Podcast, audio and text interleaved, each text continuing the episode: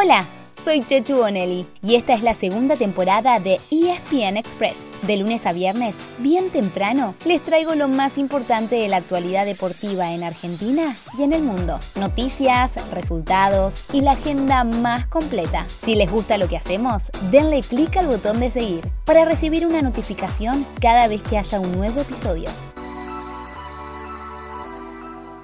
Hola, hola. ¿Cómo fue este fin de semana? El nuestro estuvo repleto de deportes. Bueno, para variar, ¿no? Así que ya hicimos nuestra tarea. Elegimos lo mejor de lo que pasó y de lo que se viene, como para que se mantengan informados. Así que atentos y atentas, que ahí vamos.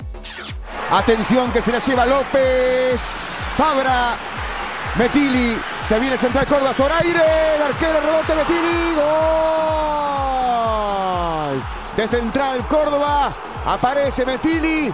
Central Córdoba 1. Boca 0.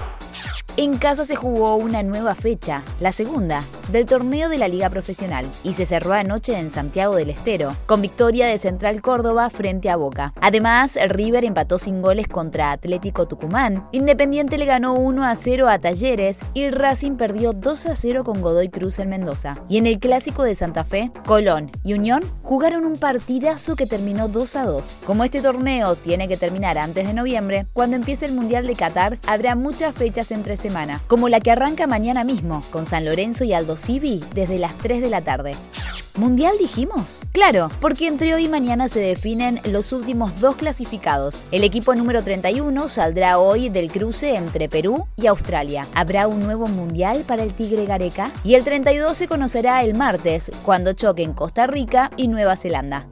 Mientras tanto, las selecciones de Europa siguen jugando por la UEFA Nations League. Hubo acción todo el fin de semana y también habrá partidos hoy y mañana, siempre por Star Plus. Hubo tres empates, un 0 a 0 entre Inglaterra e Italia y dos 1 a 1 entre Austria y Francia y entre Hungría y Alemania. Además, España venció 2 a 0 a República Checa y Suiza sorprendió 1 a 0 a Portugal. Hoy a las 15.45 juegan Francia y Croacia, los dos finalistas del último mundial, y mañana martes, a la misma hora, Alemania e Italia.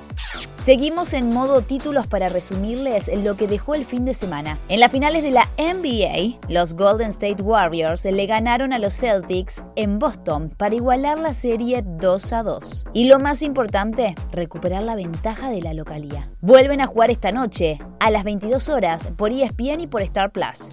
En la Fórmula 1, Max Verstappen se quedó con el Gran Premio de Azerbaiyán y estiró su diferencia al frente del Mundial de Pilotos. Además, Pechito López fue segundo en las 24 horas de Le Mans, en las que se había consagrado ya en el 2021.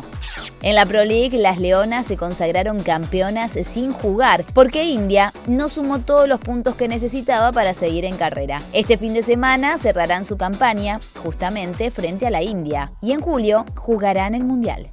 En el vóley, un plantel alternativo de la selección argentina cerró la primera etapa de la BNL con derrota frente a Italia. Y en rugby, el clásico de San Isidro fue para SIC, que con una gran remontada venció 25 a 23 al Casi.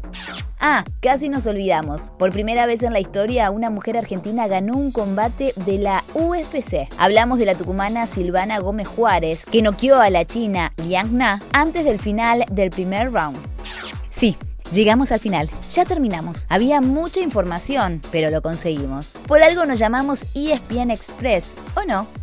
Así llegamos al final de nuestro episodio de hoy. Soy Chechu Bonelli y de lunes a viernes, al comenzar el día, les cuento lo que pasó y lo que se viene en el mundo del deporte. Los espero en el próximo episodio con mucho más ESPN Express.